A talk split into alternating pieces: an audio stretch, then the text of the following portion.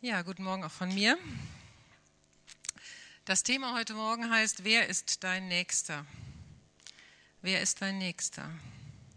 Ich möchte anfangen mit einer kleinen Geschichte. Die Geschichte ist überschrieben, die drei Söhne. Drei Frauen wollen am Brunnen Wasser holen. Nicht weit davon sitzt ein alter Mann auf einer Bank und hört zu, wie die Frauen ihre Söhne loben. Mein Sohn, sagt die erste, der singt so schön wie eine Nachtigall. Es gibt keinen Sohn, der schöner singt. Mein Sohn, der kann die tollsten Kunststücke machen. Keiner kann so ein Rad schlagen wie mein Sohn. Warum lobst du denn deinen Sohn nicht? fragt auf einmal eine der Frauen die dritte, weil sie schweigt. Und sie sagt, ja, ich weiß eigentlich jetzt nichts ganz Besonderes, was ich hervorheben kann. Er ist halt ein Junge, ein Sohn, wie man halt Sohn ist. Die drei Frauen füllen ihre Eimer mit Wasser und gehen heim. Der alte Mann geht langsam hinter ihnen her. Der Eimer wird schwer und immer schwerer und die abgearbeiteten Hände schwach. Und deshalb legen die drei Frauen eine Pause ein. Denn der Rücken tut ihnen schon weh. Da kommen die drei Jungen entgegen. Der erste stellt sich auf seine Hände und er schlägt ein Rad nach dem anderen. Die Frauen rufen, oh, guckt mal, was ein geschickter Junge. Der zweite singt so hell wie eine Nachtigall. Und alle lauschen und sagen, was kann der schön singen. Der dritte Junge läuft zu seiner Mutter, hebt die beiden Eimer auf und trägt sie heim. Da fragen die Frauen den alten Mann, na, was sagst du zu unseren Söhnen?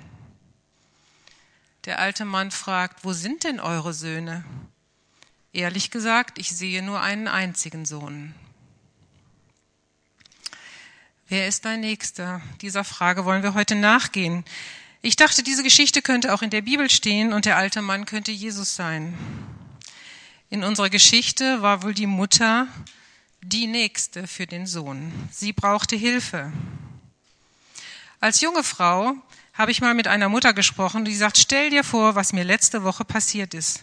Da ruft doch mein Sohn in die Küche hinein, Mutter, mach die Tür zu, ich kann nicht ertragen, wie du arbeitest. Welche Haltung hast du? Siehst du die Not?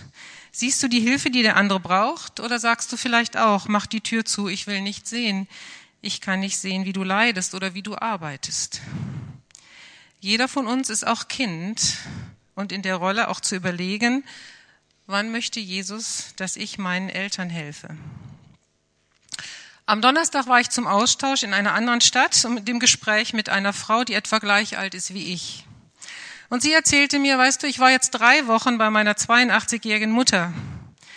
Ich habe kein einziges Buch gelesen. Ich hatte eigentlich überhaupt keine Zeit für mich. Sie brauchte ständig meine Hilfe. Ich habe sie zu Arztterminen gefahren und ich habe ihren Haushalt wieder in Schwung gebracht, denn ich habe festgestellt, im Kühlschrank war schon ganz viel verschimmelt. Und mir ist klar geworden, sie kann es gar nicht mehr sehen, weil sie so einen starken grauen Star hat, der operiert werden muss. Die Frau, mit der ich sprach, wirkte müde und auch etwas traurig. Wir haben dann zusammen gebetet und in dem Gebet hatte ich den Gedanken, die Mutter war deine Nächste. Am Ende des Gebetes sagte ich, du, ich habe einen Eindruck für dich, und möchte dir sagen, die Mutter war deine Nächste. Sie wiederholte den Satz mehrmals, die Mutter war deine Nächste, die Mutter war meine Nächste, und auf einmal hellte sich ihr Gesicht auf. Ja, das kann sein, sagte sie, aber so habe ich es noch gar nicht gesehen. Aber wenn sie meine Nächste war, das ist ein schöner Gedanke. Eigentlich hatte ich nämlich das Gefühl, zum richtigen Zeitpunkt am richtigen Ort zu sein. Wer ist dein Nächster? Eine altbekannte Frage. Aber kannst du sie immer so eindeutig beantworten oder nachklarer? Hast du überhaupt die Augen für deinen Nächsten? Durch diese Frage werde ich eigentlich nahtlos an das anschließen, was wir am letzten Sonntag gehört haben von Pastor Andreas Wawel. Er hat uns so anschaulich vor Augen gemalt, dass wir oft dem Nächsten ausweichen, dass wir auf die andere Straßenseite gehen, hatte er gesagt, dass wir ihn meiden, besonders wenn wir vielleicht auch was gegen ihn haben. Ich rufe uns die Geschichte von letzten Sonntag noch mal kurz in Erinnerung. Wir sahen eine wunderbare Landkarte, wo wir sahen, wo Israel lag, Judäa und Samarien, wie es zu Jesu Lebzeiten war. Andreas sagte, dass Jesus nicht den üblichen Weg am Jordan entlang ging, sondern er ging mitten durch Samarien. Jesus war bereit, Wege zu gehen, wo eigentlich für Juden keine Wege waren, und sich mit Menschen zu treffen, die man eigentlich nicht traf, nicht als Jude und schon gar nicht als Rabbi. Was hätten wir wohl Jesus gesagt, wenn wir die Szene am Jakobsbrunnen beobachtet hätten? Jesus, wie kannst du dich mit Samaritern einlassen? Und dann auch noch mit einer Frau? Und dann noch ganz alleine? Und dann auch noch mit einer Hure? Jesus begegnete immer wieder Huren, Zöllnern, Menschen am Rande der Gesellschaft, die ihn dringend brauchten. Für Jesus war die Frau am Jakobsbrunnen offensichtlich ihre Nächste, seine Nächste, der Mensch, der im Moment seine Hilfe brauchte. Und eine Begegnung mit Jesus und die Frau war nicht mehr die gleiche. Unten auf der Landkarte waren die Städte Jerusalem und Jericho zu sehen. Und diesem Gebiet spielt die Geschichte, die, die ich mit euch heute teilen werde. Es handelt sich auch wieder um einen Samariter. So wie Andreas ging es mir auch in der Vorbereitung. Ich hatte den Eindruck, dass Jesus genau diese uns so bekannte Geschichte nochmal in unseren Mittelpunkt stellen will und neue Akzente setzen will, auch in unserem Leben. Immer wieder wachte ich nachts mit Gedanken zu dieser Geschichte auf und deswegen möchte ich sie mit euch teilen. Es geht um Lukas 10, 25 bis 37. Überschrift, liebe deinen Nächsten wie dich selbst. Das wichtigste Gebot. Ein Mensch, der sich im Gesetz Moses besonders gut auskannte, stand eines Tages auf, um Jesus mit folgender Frage auf die Probe zu stellen. Meister, was muss ich tun, um das ewige Leben zu bekommen? Jesus erwiderte, ja, was steht denn darüber im Gesetz des Mose? Was liest du denn dort? Und der Mann antwortete, du sollst den Herrn, deinen Gott, von ganzem Herzen, von ganzer Seele und mit deiner ganzen Kraft und all deinen Gedanken lieben. Und liebe deinen Nächsten wie dich selbst. Richtig, bestätigte Jesus, tu das und du wirst leben. Der Mann wollte sich rechtfertigen und deshalb fragte er, tja, aber wer ist denn mein Nächster?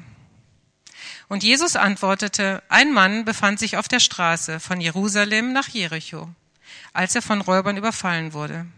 Sie raubten ihm seine Kleider und sein Geld, verprügelten ihn, ließen ihn halbtot auf der Straße liegen. Zufällig kam ein jüdischer Priester vorbei. Doch als er den Mann dort liegen sah, wechselte er auf die andere Straßenseite. Und er ging vorbei. Dann kam ein Tempeldiener und sah ihn ebenfalls dort liegen, doch auch er ging auf der anderen Straßenseite vorbei. Schließlich näherte sich ein Samariter. Als er den Mann sah, empfand er tiefes Mitleid mit ihm. Er kniete sich neben ihn, behandelte seine Wunden mit Öl und Wein und verband sie. Dann hob er den Mann auf seinen eigenen Esel und brachte ihn zu einem Gasthaus, wo er ihn versorgte. Am nächsten Tag gab er dem Wirt zwei Denare und bat ihn, gut für den Mann zu sorgen. Sollte das Geld nicht ausreichen, sagte er, dann werde ich dir den Rest bezahlen, wenn ich das nächste Mal herkomme. Wer von den dreien war denn nun deiner Meinung nach der Nächste für den Mann, der von Räubern überfallen wurde? fragte Jesus. Der Mann erwiderte, der, der Mitleid hatte und ihm half. Und Jesus antwortete, ja, nun mach es genauso. Die Geschichte spielt an einem realen Ort auf dem beschwerlichen Weg, der etwa 27 Kilometer lang war, von Jerusalem nach Jericho. Er war damals ein Teil eines Haupthandelsweges zwischen Afrika und Asien. Der erwähnte Abstieg von Jerusalem nach Jericho waren etwa 1000 Höhenmeter. Und er machte es den Händlern schwer, aber den Räubern leicht. Und dennoch wurde der Weg ganz oft benutzt. Und nun lag hier dieser verletzte Mann auf dem Weg. Wir erfahren nicht viel, wer er war. Wir wissen auch nicht, ob es ein Jude war. Es war ein Mann. Ein Priester, ein Levit und ein Samariter kommen nacheinander an die Stelle, wo der Verwundete liegt. Alle drei hatten das Ziel, möglichst sicher und zügig von Jerusalem nach Jericho zu kommen. Sie wussten um die Gefahr der Räuber, die hinter jedem Felsen lauern konnten, und sie waren alleine unterwegs. Ein Mann, der unter die Räuber gefallen ist, steigerte höchstens noch ihre Angst und brachte sie dazu, noch einen Schritt schneller zu gehen. dass er Hilfe brauchte, Zuwendung an Zeit und Geld, drang bei den ersten beiden nicht bis zu ihrem Herzen vor. Und vielleicht waren die Räuber ja auch noch gar nicht weit weg. Sie waren noch im Versteck und warteten nur darauf, dass sich einer hinkniete, um dann selbst Opfer zu werden. Also ich kann mich gut in die ersten beiden hineinversetzen und ich werde mich auch nicht über sie erhöhen. Ich werde nicht mit Fingern auf sie zeigen und sagen, guck mal, wie kann man nur? Außerdem hätte es ja auch schon sein können, dass der Mann tot ist. Um das herauszufinden, hätte man ihn berühren müssen. Und für Priester galt grundsätzlich, dass sie sich nicht an Leichen verunreinigen durften. Ihnen war es nur erlaubt, enge Verwandte anzufassen, wenn sie tot waren. Auch für Leviten galt es in der Tora, im 4. Mose 1911 kann man das nachlesen, gab es eine Vorschrift, dass sie nach der Berührung mit einem Toten sieben Tage lang unrein waren und dann nicht an rituellen Handlungen teilnehmen konnten. Also es gab viele gute Gründe, um sein Gewissen zu beruhigen und auf die andere Straßenseite zu gehen. Dann kommt der Samariter. Er schaute nicht nur auf sich, sondern es jammerte ihn, steht in der Bibel. Er bekam Mitgefühl. Und Jesus malt es in allen Einzelheiten aus, was, es, was er dann alles tat. Von der Wundversorgung über den Krankentransport, die Unterbringung, die Vorkasse, die er gab, die Ankündigung wiederzukommen. Es kostete ihn richtig viel Mühe und Zeit und Geld. Und damit machte den Schriftgelehrten und uns einiges klar. Wie bekommt man ewiges Leben? Du sollst den Herrn, deinen Gott, lieben von ganzem Herzen und deinen Nächsten wie dich selbst. Die Liebe zu Gott muss immer auch in der Liebe zum Menschen konkret werden, womit die Eingangsfrage des Pharisäers beantwortet ist. Nun meine Frage an dich. Bist du ein barmherziger Samariter? Kann man sich denn Zivilcourage heute überhaupt noch leisten? Was könnte sie mich kosten? Was passiert, wenn ich gegen Unrecht aufstehe und meine Stimme erhebe? Wenn ich zwischen randalierende Jugendliche gehe? Wenn ich einen behinderten Menschen verteidige? Wenn ich für ein Ungeborenes eintrete? Oder vielleicht am 30.08. gegen Prostitution und Menschenhandel auf die Straße gehe? Sind solche Aktionen nicht viel zu gefährlich? Im Gespräch haben wir immer wieder solche Sätze gehört. Wer weiß, wenn die Zuhälter das rauskriegen, was machen die mit euch? Deshalb möchte ich auch nochmal betonen, dass keiner mitmachen muss. Und wenn du Angst hast, Angst ist immer ein schlechter Ratgeber. Aber wenn Jesus dir zeigt, dass diese Menschen deine Nächsten sind, für die du eintreten sollst, dann mach dich auf den Weg, dann zögere nicht. Ich möchte jetzt gerne ein Drei-Minuten-Video einspielen über eine betroffene Frau. Und ich möchte dir dabei die Gelegenheit geben, nochmal zu prüfen, ob Jesus dir eine Last für solche Menschen aufs Herz legt. Entweder im Gebet oder in der Tat oder in beides.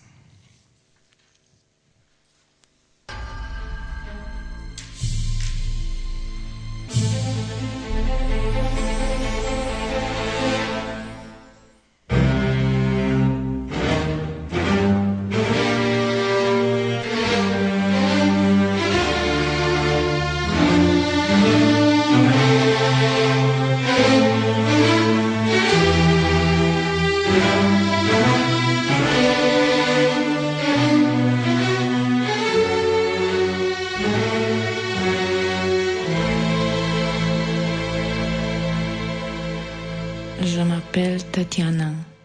Je suis née en Moldavie. À 19 ans, après mes études, il n'y avait pas de travail pour moi dans mon pays. Un jour, un ami m'a proposé de travailler en Autriche. Alors je suis partie avec lui. Quand j'ai passé la frontière, il m'a pris mon passeport et m'a conduit dans une maison. Là, il m'a vendu à des trafiquants. Ils m'ont battu, violé pendant des jours et des jours. Je ne peux pas tout dire. Puis ils m'ont forcé à la prostitution. Ils ont menacé de tuer ma famille si je refuse. J'ai été violée encore et encore. Je n'avais pas le droit de sortir. Je n'avais pas d'argent. j'avais juste de quoi manger. Alors je suis tombée malade. J'ai été enceinte et ils m'ont fait avorter. Et tout a recommencé. Ça a duré deux mois.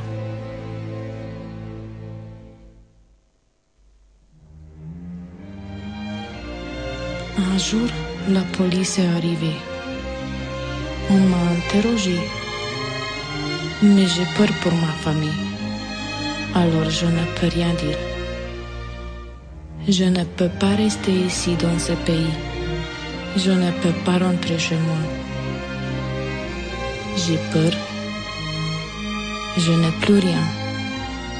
Je ne suis plus rien.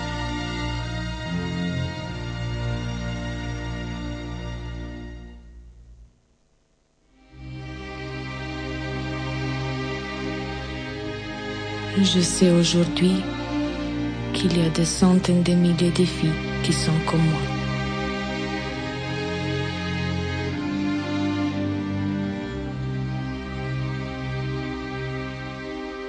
S'il vous plaît, faites quelque chose pour nous.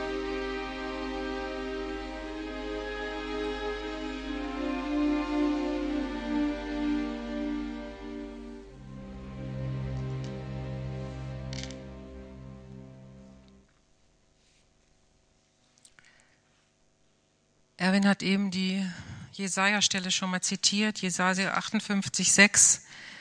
Lasst die zu Unrecht Gefangenen frei und gebt sie los, die ihr unterjocht habt. Lasst die Unterdrückten frei.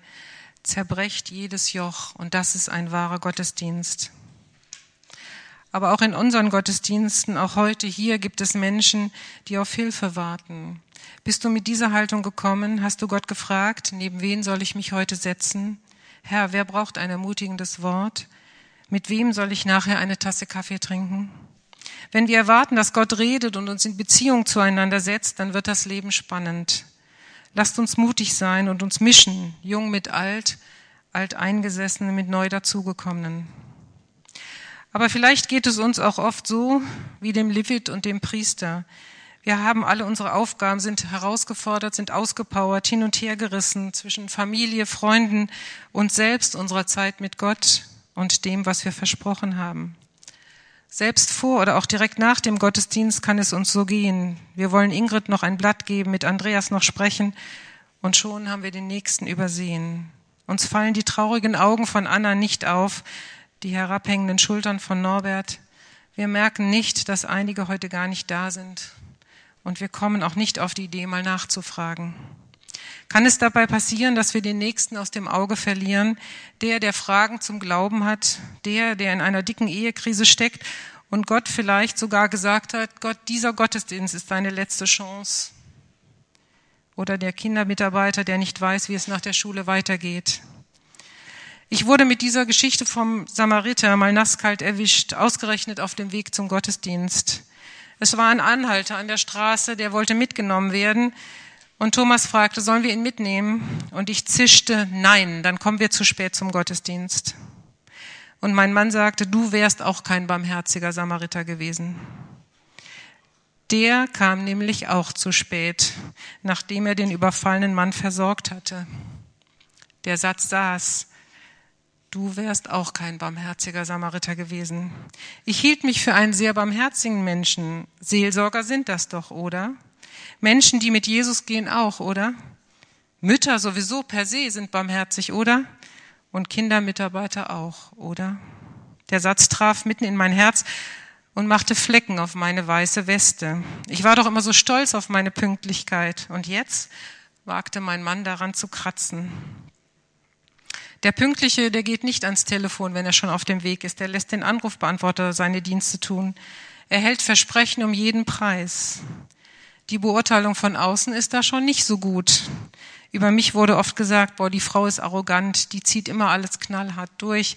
Wie anders doch ihr Mann, egal wie spät er von der Arbeit kommt, den kann man immer zu einem Pläuschen überreden. Und ich dachte, ja, und bei mir kommt er zu spät zum Abendbrot.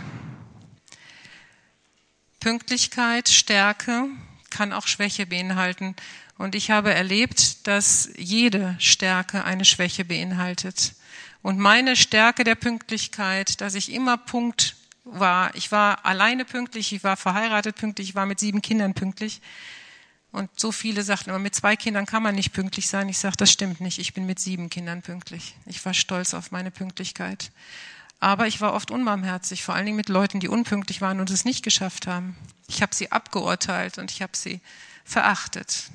Und ich kam an den Punkt, dass ich gesagt habe, Jesus, ich glaube, du hast mit meinen Stärken mehr Schwierigkeiten als mit meinen Schwächen. Und ich legte jetzt meine Pünktlichkeit auf den Altar. Ich will bereit sein, unpünktlich zu sein, wenn du es mir sagst. Wenn du jetzt sagst, hier sei bitte ein barmherziger Samariter, dann will ich bereit sein, unpünktlich zu sein, wenn ich deinen Reden höre. Vorher war ich gar nicht bereit, sein Reden in dem Punkt zu hören. Und ich habe seinen Maßstab von Pünktlichkeit angenommen. Und ich glaube ehrlich gesagt, dass Gott viel mehr Schwierigkeiten mit unseren Stärken als mit unseren Schwächen hat, weil in unseren Stärken laufen wir ihm davon und hören nicht, was er sagt. Welche Stärke könnte dir im Wege stehen, ein barmherziger Samariter zu gehen, zu sein? Wo versage ich Menschen durch meine Zielstrebigkeit Hilfe? Wie oft hatte ich meine Kinder, meinen Mann, meine Freunde unter Druck gesetzt, nur weil ich nicht zu spät kommen wollte? Lasst uns mit einem wachsamen Auge und Herzen einander begegnen, damit wir Gottes Barmherzigkeit weitertragen können. Jesus sagt, ich bin der Weg, ich bin die Wahrheit, ich bin das Leben. Und mir ist so wichtig, dass wir das heute verstehen und dass wir neu darauf achten, dass er der Weg, die Wahrheit und das Leben ist. Der Weg ist eine Person, das ist für uns fast nicht zu verstehen. Der Weg ist eine Person. Es ist nicht nur ein Weg von A nach B, und der eine oder andere hat es vielleicht schon mal gehört. Im Dschungel gibt es keine Wege und wenn ich von A nach B will, dann brauche ich einen Menschen, einen Führer, der mich leitet. Und ich glaube, unser Leben ist auch oft ein Dschungel und wir brauchen einen Führer und der heißt Jesus Christus. Also der Weg ist eine Person und Jesus sagt, die Wahrheit ist auch eine Person, ist auch keine abstrakte Sache. Und wir hatten gerade Besuch von jemandem, der Jura studierte und ich habe gesagt, gerade für dich ist das, glaube ich, ganz, ganz wichtig, dass du verstehst, dass Jesus eine Person ist. Die Wahrheit ist eine Person und ist nicht eine abstrakte Sache, was immer richtig ist. Und das ist aber auch unsere ganz, ganz große Herausforderung, wenn es eine Person ist. Dann gibt es nämlich nicht schwarz-weiß, dann gibt es grau, dann gibt es bunt. Aber wir wollen unsere Welt so gerne in schwarz und weiß einteilen. Und es gibt Spannungen zwischen uns. Wenn wir in Lukas 10, 38 bis 42 gucken, die Geschichte von Martha und Maria. Maria denkt, es ist doch selbstverständlich und vor allen Dingen für jüdische Frauen, dass wenn wir Leute zu Besuch haben, wenn wir in der Küche Essen zubereiten, dass das beide Frauen machen und dass sich nicht eine zu den Füßen Jesu setzt und nichts tut. Aber als Martha Jesus damit konfrontiert, sagt Jesus, Maria hat das Richtige gewählt. Maria hat das richtig, das, was zum jetzigen Zeitpunkt richtig ist. Es kann sein, nächste Woche ist es falsch, da sollte sie dir in der Küche helfen. Aber jetzt ist es das Richtige, dass sie sich zu meinen Füßen legt. Und es ist richtig, was Jesus für richtig hält, nicht das, was die Gesellschaft für richtig hält, das, was du für richtig hältst oder vielleicht deine Freunde oder die Gemeinde. Es kommt darauf an, was Jesus für richtig hält. Jesus sagt nicht, dass es grundsätzlich falsch ist, hier auf dieser Erde zu essen oder Gastfreundschaft zu üben. Bei einer anderen Gelegenheit sagt er zum Beispiel zu seinen Jüngern, gebt ihr ihnen zu essen bei der Speisung der 5000. Und sie sagen, wir haben aber doch nichts zu essen. Und dann kommt die Geschichte mit den zwei Fischen und den fünf Broten. Aber bei Martha und Maria war leibliche Speise nicht dran.